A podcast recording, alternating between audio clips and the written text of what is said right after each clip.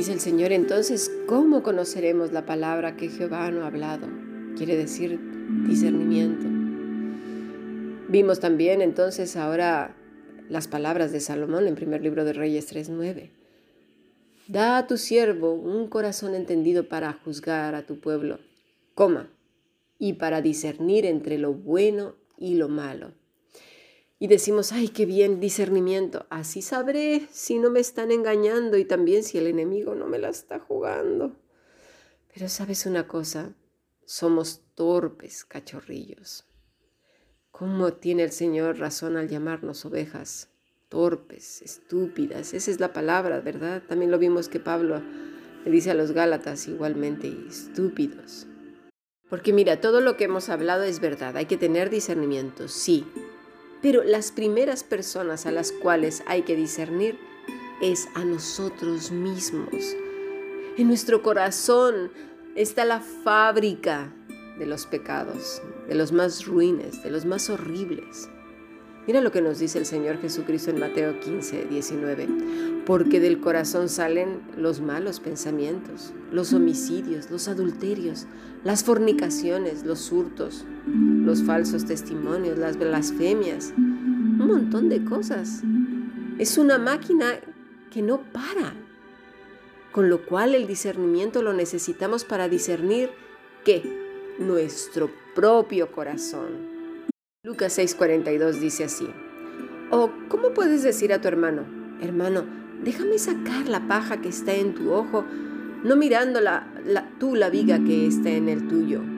Hipócrita, Saca primero la viga de tu propio ojo y entonces verás bien para sacar la paja que está en el ojo de tu hermano.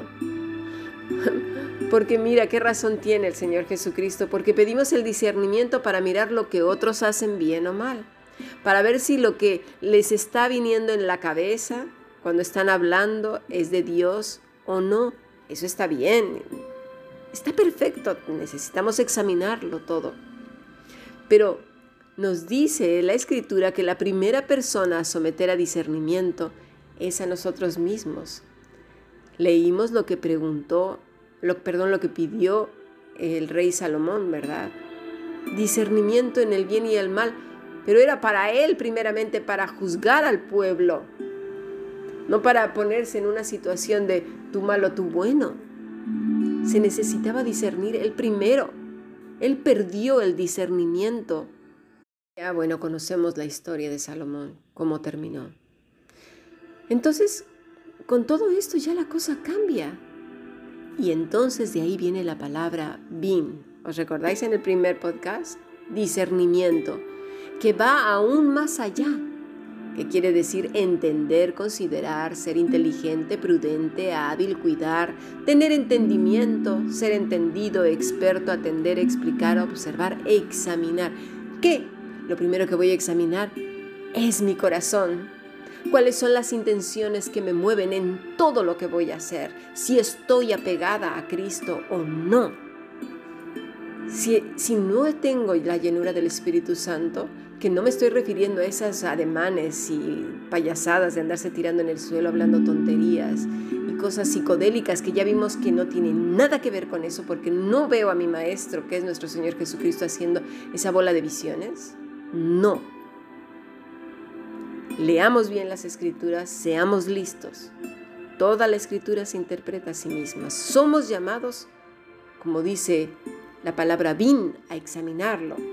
Todo. Primera de Tesalonicenses 5:21, examinadlo todo, retenedlo bueno. Al examinarlo todo incluye todo. ¿Qué es todo? Todo. Todo es todo en todos los idiomas, es decir, hasta nuestro propio corazón. Es lo primero que tenemos que examinar. A tener inteligencia y sabiduría espiritual, como nos dice Pablo en Colosenses 1.19. Y en el primer libro de Samuel 18 dice así, David se conducía prudentemente en todos sus asuntos. Fíjate, y Jehová estaba con él. Mm. Deuteronomio 1.13 Dadme entre vosotros de vuestras tribus varones sabios y entendidos y expertos, para que yo los ponga por vuestros jefes. Todo esto incluye la palabra bin. Dice también en Joel 2.28 que soñaremos sueños. y cómo se ha abusado de, esta palabra en castellano, ¿verdad? Anoche soñé que, y Dios me dijo esto, y yo soñé, y empiezan ahí con esto, el Señor ha dicho aquello, y con esa voz hasta les cambia la personalidad, y dicen, oye, ¿para qué haces esa voz? Que eso te da más poder, o no sé, como han visto tanto esas caricaturas de Messenger Z y Pokémon, que les entran aquellas luces de poder, creen que es así, pero ya hemos visto que no. Dice entonces que estas personas vivían apegadas a Cristo, una relación extremadamente estrecha con el Señor, creían en Él y en su promesa, que es Cristo, apegados a Él, el pámpano y la vid. No perdamos esto de vista. Ahora bien, todas las personas sueñan, ¿verdad que sí? Mira, si todas las personas sueñan, ya hemos visto que la palabra es halam, que es soñar, pero también es fortalecerse. El Espíritu Santo está sobre toda carne que confiesa que Cristo es el Señor, ¿sí? Que ha sido perdonado sus pecados, se han arrepentido y ahora tienen una vida nueva en Cristo Jesús, con lo cual toda la persona es halam, es decir, fortalecida en el Señor. Quien se duerme meditando en su Dios y Padre Celestial es fortalecido aún en aquellas batallas más cruentas. Salmo 139, 18. Si los enumero sus pensamientos de Dios, ¿eh? meditando en Él, se multiplican más que la arena, despierto y aún estoy contigo. Aún estoy contigo, ¿eh? Me acuesto contigo, despierto contigo, Señor. Jacob tuvo un sueño que le fortaleció y cambió su vida. Salmo 4:6. Muchos son los que dicen, ¿quién nos mostrará el bien? Alza sobre nosotros, oh Jehová, la luz de tu rostro. Tú diste alegría a mi corazón, mayor que la de ellos cuando abunda su grano y su mosto. En paz me acostaré y asimismo dormiré, porque solo tú, Señor, me haces vivir confiado son gente fortalecida en la palabra del Señor. Duermen, sueñan y despiertan, son fortalecidos con Él, con lo cual vemos en Hechos 2 el cumplimiento de Joel 2.28. Todos los que estaban allí fueron llenos del Espíritu Santo, hombres y mujeres, niños y grandes. Podrían tener acceso al Padre por medio de Cristo, el perdón de sus pecados y la culpa pagada. Así que aprovechémonos de la gracia salvadora, examinemos nuestros corazones, permanezcamos apegados a Él y antes de combatir con otros por tener, por brillar con esa luz propia, engañosa, ya vimos lo que es esa, cuando dijo Jesús que íbamos a estar entre lobos, Luque, esa luz engañosa que no es la de Cristo, por querer vivir a nuestro aire, por querer ser las estrellas de Hollywood, por exigir de otros. Examinemos nuestro corazón delante de Él. Pidamos al Señor discernimiento para discernir lo que hay en nuestras intenciones y en nuestras motivaciones. Asegurémonos de ser pámpanos apegados a la vida verdadera y de esta manera tener un buen testimonio. ¿Sabes dónde? Delante de Dios, en los cielos, ser conocidos en los cielos.